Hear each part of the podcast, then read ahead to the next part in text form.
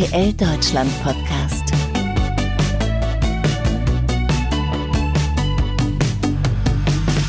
Sie hat praktisch ein eigenes Fernsehgenre begründet und geprägt. Sie war das Gesicht eines jahrzehntelangen Trends. Über zwölf Jahre lang war ihre Show aus dem deutschen Fernsehen nicht wegzudenken. 2012 war dann Schluss damit, jetzt ist sie aber wieder auf Sendung. Ab dem 5. September vormittags um 11 Uhr hier bei RTL. Heute zu Gast im RTL Deutschland Podcast Richterin Barbara Salesch. Willkommen zurück. Hallo, Herr Steuer. Liebe Frau Salesch, ähm, nach zehn Jahren zurück im Fernsehen. Wie fühlt sich das an? Es fühlt sich richtig gut an und ich will, dass es jetzt endlich mal losgeht. Wir drehen und drehen und drehen und am 5. geht es endlich los. Haben Sie das Fernsehen ein bisschen vermisst? Nein, nicht für eine Sekunde. Überhaupt gar nicht. Warum? Weil Fernsehen gehört zu meinem Leben. Das klingt jetzt wirklich komisch. Nicht dazu. Fernsehen waren diese zwölfeinhalb Jahre, ähm, von 2000 in etwa bis äh, 2012. Und dann habe ich was ganz anderes gemacht. Was haben Sie denn gemacht in der Zwischenzeit? Ähm, ich habe mir zunächst mal ein Haus gekauft, also so einen großen alten, großes altes Bauernhaus, so mit Fachwerk und äh, wie man das, wie man es in Niedersachsen hat, ist in der Nähe von Minden und ähm, habe das dann ja, wie soll ich mal sagen, saniert. Ich habe saniert gekauft, aber es war so liederlich, dass ich das alles dann nochmal machen musste. Und äh, also Heizung, Strom und Wasser neu. Und das bei 850 Quadratmeter unter Dach ist das eine ganze Menge. Ich war gut beschäftigt. 850 Quadratmeter? Ja, mit, mit den Werkstätten. Ich habe ja ganz viele ähm, Ateliers und Werkstätten. Da kommt schon einiges zusammen. Lagerräume, also wenn man alles zusammenrechnet, ja. Also Sie sind als Künstlerin tätig? Ja. Was machen Sie da? Äh, Malerei, Holzschnitt, Bildhauerei. Also das, was ich eigentlich schon vor dem Fernsehen gemacht habe. Das heißt aber vor dem Fernsehen gemacht, war das im Prinzip so eine Art Hobby neben nee. Jura? Nee, äh, Hobby war es nie, aber ich kann davon nicht leben. Also äh, die wenigsten Künstler können davon leben. Also äh, habe ich äh, das immer nebenbei gemacht. Aber äh, ich habe dann auch während des Fernsehens zum Schluss noch äh, Malerei und freie Malerei studiert. Das ist schon etwas, das hat mit Hobby nichts zu tun. Also die Ansprüche sind deutlich höher. Das heißt, Sie stellen das auch aus? Ja, natürlich. In Ihrem Garten in erster Linie dann, oder auf dem Nein, Grundstück? nein, nein, nein, nein, nein. In Galerien. Ähm, ich habe auch eine eigene Galerie, aber eine Produzentengalerie, also so meine eigene, gibt es nur meine Sachen. Aber ansonsten habe ich zwei, drei große äh, Ausstellungen pro Jahr. Und ähm, Sie sind dann im Prinzip nach der Fernsehkarriere, sind Sie dann praktisch auch aufs Dorf gezogen, wenn Sie sagen, Sie haben das Ja. Haus neu erst gekauft? Ja. War das eine Umstellung? Ähm, nein, es war keine Umstellung, weil ich ähm, die letzten sieben Jahre, ich muss gerade ein bisschen Tee trinken, deshalb braucht man sich auch nicht zu Gar wundern, dass ich so kratzige Stimme habe, aber ich habe es im Hals. Also, ähm, ich habe die letzten sieben Jahre meines Fernsehlebens in der Eifel gewohnt, auf dem Land, 200 Leute und fand es ganz großartig und wusste, dass mein restliches Leben will ich auf dem Land zubringen. Also früher habe ich immer gesagt, ich muss ins Theater gehen können zu Fuß. Das war Hamburg, das war Köln, im Griechenviertel zunächst. Und dann hinterher war mir die, die Publicity war mir auch so ein bisschen zu viel. Ähm, ich konnte ja nirgends mehr hingehen, ohne dass man nicht irgendwo Hallo, Hallo, Hallo, man kann es nicht mehr in der hohe Nase bohren. Also irgendwie, äh, und dann fand ich, ja, die Natur interessierte mich plötzlich. Während ich also früher nicht einen Schnittlauch groß gekriegt habe, habe ich jetzt äh, einen riesen, riesen Garten zu tun. Aber so ändern sich dann eben mal die So ist es, Prioritäten. ne? total, total anders, ja. Und deshalb hat mir das Fernsehen, wenn ich ganz ehrlich bin, auch nicht gefehlt, weil ich hatte Kunst zu tun, ich hatte zu sanieren. Ich unterrichte die Kinder meines Dorfes und der Umgebung in Malerei oder Bildhauerei, je nachdem, was wir gerade machen. Wir machen Ausstellungen, Kataloge. Ich bin echt beschäftigt. Und deshalb war das überhaupt nicht einfach für RTL und für Filmpool, mich aus meinem Luxusleben wieder zurückzukriegen. Wie ist es denn heutzutage noch dann quasi auf dem Dorf, sag ich mal? Sie werden ja wahrscheinlich jetzt nicht mehr ständig erkannt oder man hat sich daran gewöhnt, dass Sie da sind. Man hat sich dran gewöhnt, erkannt werde ich immer. Aber man hat sich dran gewöhnt. Und äh, mit, äh, sag mal, Leute aus meinem Dorf waren ja auch schon als Zuschauer in der Sendung. Die sind neulich mit dem Bus gekommen. Ach, wie schön. Wie kam denn letzten Endes das Comeback jetzt zehn Jahre später zustande? Sie haben ja schon gesagt, also RTL wird wahrscheinlich sich ein bisschen ins Zeug gelegt haben für Sie. Ja, ich habe mich also gewundert. Also, und die haben auch, es gab viele, viele Telefonate über Monate. Und äh, nachdem ich zuerst äh, und wirklich ernsthaft überhaupt gar nicht dran nachgedacht habe, weil ich dachte immer, wenn mal irgendwas für Abend, wir hatten ja auch Abendsendungen gemacht, die sehr erfolgreich waren, äh, aber nur vier, Gott sei Dank, ähm, weil es kannst du nicht noch nebenbei machen. Das waren die Sondersendungen damals. Ja, das waren die oder? Ne? Sondersendungen. Da waren wir äh, jeweils Marktführer. Das war super aus dem Stand raus, äh, knapp an die 20 Prozent. Und ähm, sowas hätte ich mir vorstellen können.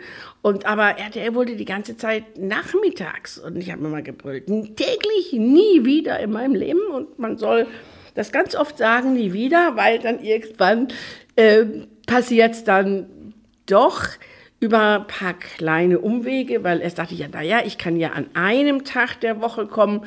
Dann klappte das alles aber nicht so. Dann habe ich gedacht, so, also wenn das funktionieren soll, dann musst du halt mal wieder ran. Und dann habe ich mich auch entschieden. Und dann will ich es jetzt auch wissen. Also wenn ich was mache, dann will ich es wissen. Das ist sehr gut.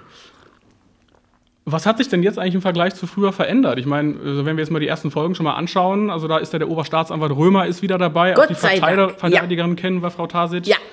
Ja, also das war auch etwas, was- worauf ich bestanden habe. Ich will meine alten Mitstreiter haben, weil die sind so exquisit. Ähm, die bringen die Unterhaltung weiter. Ich kann jetzt, es ist unmöglich, die ganze Zeit Salisch zu hören. Ähm, also, die sind sehr kreativ. Äh, und da, da kann man sich voll drauf verlassen. Das ist das eine. Was neu ist, das sind die Beweismittel. Wir haben ja jetzt ähm, diese ganze WhatsApp-Nummer, äh, dann äh, Videos über Videos. Dann haben wir Gerät, Aufzeichnungen. Es wird ja alles überwacht. Also es ist der Wahnsinn, sich heute noch irgendwo hinzubegeben und dann zu sagen, ich war da nicht. Da holst du irgendein Handy, legst das aus und dann sieht man, aber drei Meter entfernt warst du von eins bis zwei. Also das ist wunderbar. Bis hin, wir hatten neulich mal eine Sache mit dem Rasenmäher. Sie ahnen nicht, was so ein Rasenroboter aufspeichert. Auch Ist alles schon digitalisiert. oder wie? Irre, es ist wahnsinnig. Also man, gut, dass ich, also ich bin jetzt, ich selber habe mit diesen Sachen wenig zu schaffen, weil ich bin nicht so verkabelt. Aber es ist für, für die Verhandlung super. Und es sind auch jetzt wieder Straffälle. Sie hatten ja ursprünglich auch mal mit Zivilrecht angefangen im, im Fernsehen. Wir hatten mit Zivilrecht angefangen. Das war ja ein ganz anderes, ganz anderes Konzept von Gisela Marx. Klar, ähm, echte Fälle. Ähm, aber es hat nicht funktioniert. Wir hatten keine vernünftigen Quoten abends. Ja, das war von sechs, halb sieben, also Maschendrahtzaun, das war der echte Maschendrahtzaun. Aber äh, wir, wir kamen über 12, 13 Prozent einfach nicht raus. Und das reicht nicht für einen Privatsender, der sich ja refinanzieren muss. Und dann hieß es nach einem Jahr plötzlich, naja, ihr könnt den Mittag haben um drei, da ist sowieso Platz, ähm, macht doch da was. Und dann haben wir aber umgestellt, das heißt Gisela Marx hat umgestellt und gesagt, also eine Stunde Zivilrecht, definitiv, nein, interessiert keinen. Es ist ja auch klar, dass es keinen interessiert. Wen interessiert sind, dass er seine Rechnung bezahlen muss? Das weißt du doch. Du weißt vielleicht nicht, dass es in 433 BGB steht, aber du kannst deine Rechnung auch ohne Paragraph 433 bezahlen, ja? Also es ist irgendwie, es hat keinen interessiert. So und selbst ich habe es nicht geschafft, das interessant genug rüberzukriegen. So und dann dieses Strafrecht und das war das, was die Leute haben wollten. Und dann wurde das ja der Renner des Nachmittags mit allen Kopien, die sich daraus ähm, ergeben haben. Ja, Sie waren das Original, sind jetzt wieder zurück, aber was ich mich auch so frage, wie das jetzt produziert wird, Sie sagten am Anfang, waren das wirklich echte Fälle? Dann war es ja später im Prinzip, waren es geschriebene Fälle. Ja. Wie läuft dann so eine Produktion ab? Haben Sie da Mitspracherecht? Schreiben Sie da mit? Ich schreibe Sie- das Drehbuch am Ende. Also als wir angefangen haben, da gab es noch gar keine Drehbücher. Da gab es nur so zwei Seiten Text. Und ich habe mir dann hab mich hingesetzt und habe mir so daraus so ein Drehbuch selber gestrickelt. Ich dachte, ja, fragst du jetzt, fragst du so, dann könnt ihr in etwa das arbeiten, äh, an- antworten, machst du das so, dann kannst du es so drauf. Also jedenfalls war es immer, ähm, also ich machte das im Grunde genommen. Und dann hat das Gisela Marx mitgekriegt und dann hat sie gesagt, äh, ja, aber bitte, die Redaktion braucht das auch. Schön. Und dann hinterher haben sie angefangen, sich zu beschweren, weil ich bin doch kein Dramaturg. Ja, also Spannung, pff, ja, schön, gut, braucht man. Aber weiß ich, wie man Verdachtsschleifen legt oder sonst irgendwas, brauche ich ja doch. Im normalen Leben brauche ich das doch nicht. Ich habe doch in Hamburg in meinem echten Gerichtssaal nicht für die Zuschauer verhandelt. Und wenn ich jetzt zehnmal das Gleiche gehört habe, dann war ich langsam äh, überzeugt, so könnte es sein. Zehnmal das gleiche im Fernsehen? Psch, nach zweimal spätestens ist da ist der Daumen auf der Fernbewegung, vorbei, auf der Fernbedienung. Also das geht gar nicht. Und dann habe ich gesagt, ja, pass auf, dann macht ihr die Drehbücher und ich kriege sie aber zur Bearbeitung. Das heißt, jedes einzelne Drehbuch ist in der Endfassung, bevor das irgendwo nach außen geht, bei mir über den Schreibtisch. Und dann sitze ich am PC und dattel da drin rum, bis das meinen Schmelz kriegt. Wenn mir irgendwas nicht passt, schmeiße ich raus. Wenn ich denke, ach, das wollen sie, aber so geht das nicht. Aber dann fällt mir schon genug ein, wie man das dann anders löst. Also ich habe immer ich sage mal dazu Spagat, obwohl ich selber keinen kann. Also äh, Spagat zwischen Unterhaltung und zwischen korrekten Recht. Ich war ja Deutschlands und wird es wieder sein, bestbeobachtetste Richterin. Und Sie können sicher sein, dass man mich nicht nur mit Sympathie beobachtet. Wenn ich also juristische Fehler mache, kriege ich um die Ohren. Ja, steht am nächsten Tag in der Zeitung, ne? So ist es. Und das will keiner lesen, beziehungsweise die anderen schon, aber ich nicht. Ähm, und äh, deshalb immer gucken, wie ist es juristisch korrekt und trotzdem unterhaltsam. Und das war und ist, auch jetzt in den neuen Serien, die wir drehen, das ist die Schwierigkeit dieser Geschichte.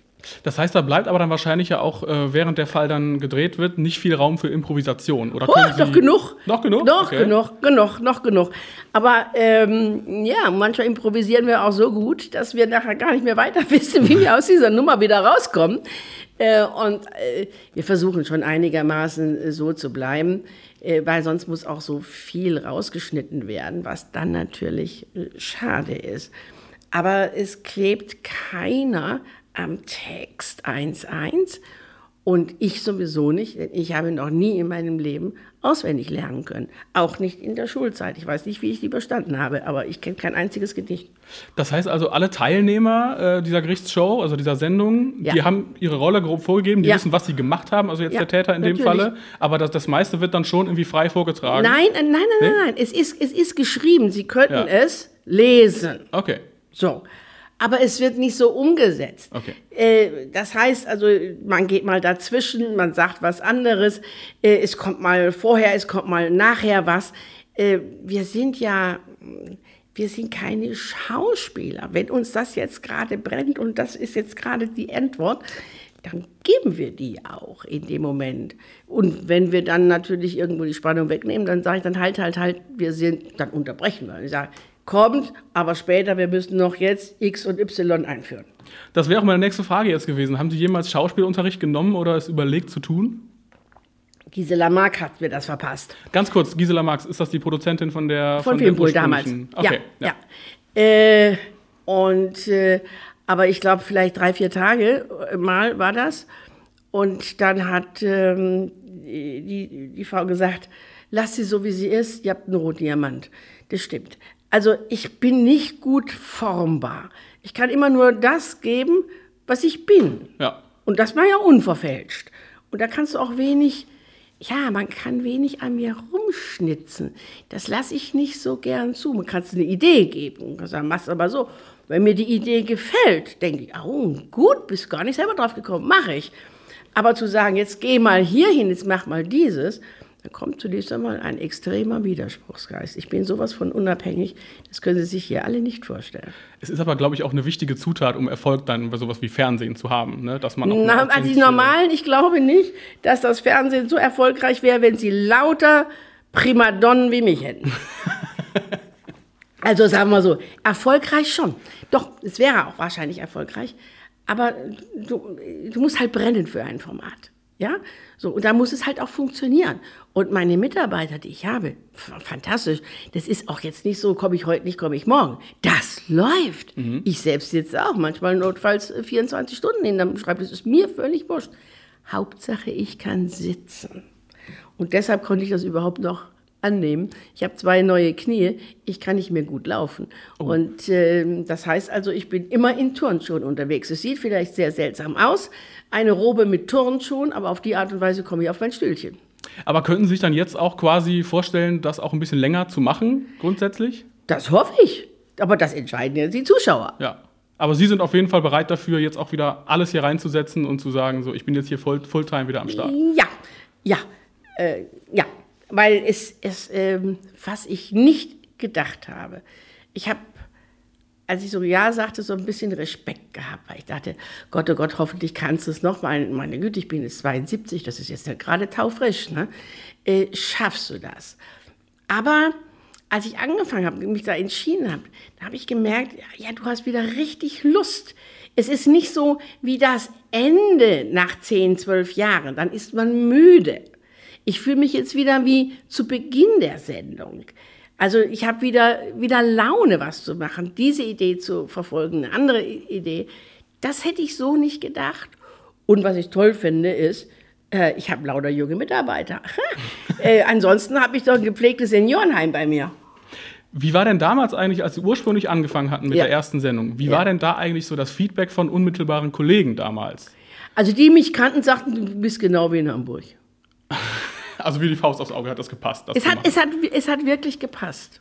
Gab es da nicht auch Kritik, die gesagt haben, so Natürlich. ja, jetzt wird das verfälscht und so weiter und ist dann Ja, nicht mehr sicher. authentisch? Die, die meiste Kritik kam immer von Leuten, äh, die sagten, ich bilde nicht den Alltag der Justiz ab. Ich habe aber gedacht, Kinder, was soll das denn? Fernsehen bildet nie den Alltag ab. Das gibt's gar nicht. Alltag habe ich daheim. Den will ich nicht auch noch im Fernsehen sehen. Da brauche ich mich nur umgucken und denke, oh Gott, nein, ich will jetzt was Besonderes haben. So, also es ist immer was Besonderes. Ich kann doch nicht den Alltag mit den Schwierigkeiten, den Wiederholungen, die Leute kommen nicht und, und, und. Das ist richtig hammerharte Arbeit, bis man da hinkommt. Eh, wie soll ich denn das zeigen? Na, dann kann man mal eine Dokumentation drehen und so weiter. Nein, bei mir funktioniert alles. Natürlich, ja. Also jeder Zeuge ist da, jedes Beweismittel ist da. Ähm, und am Ende sagt er sogar noch die Wahrheit. Ah, wo kommen wir denn da hin? Also das, Das ist alles in 50 Minuten? oder 44. 44.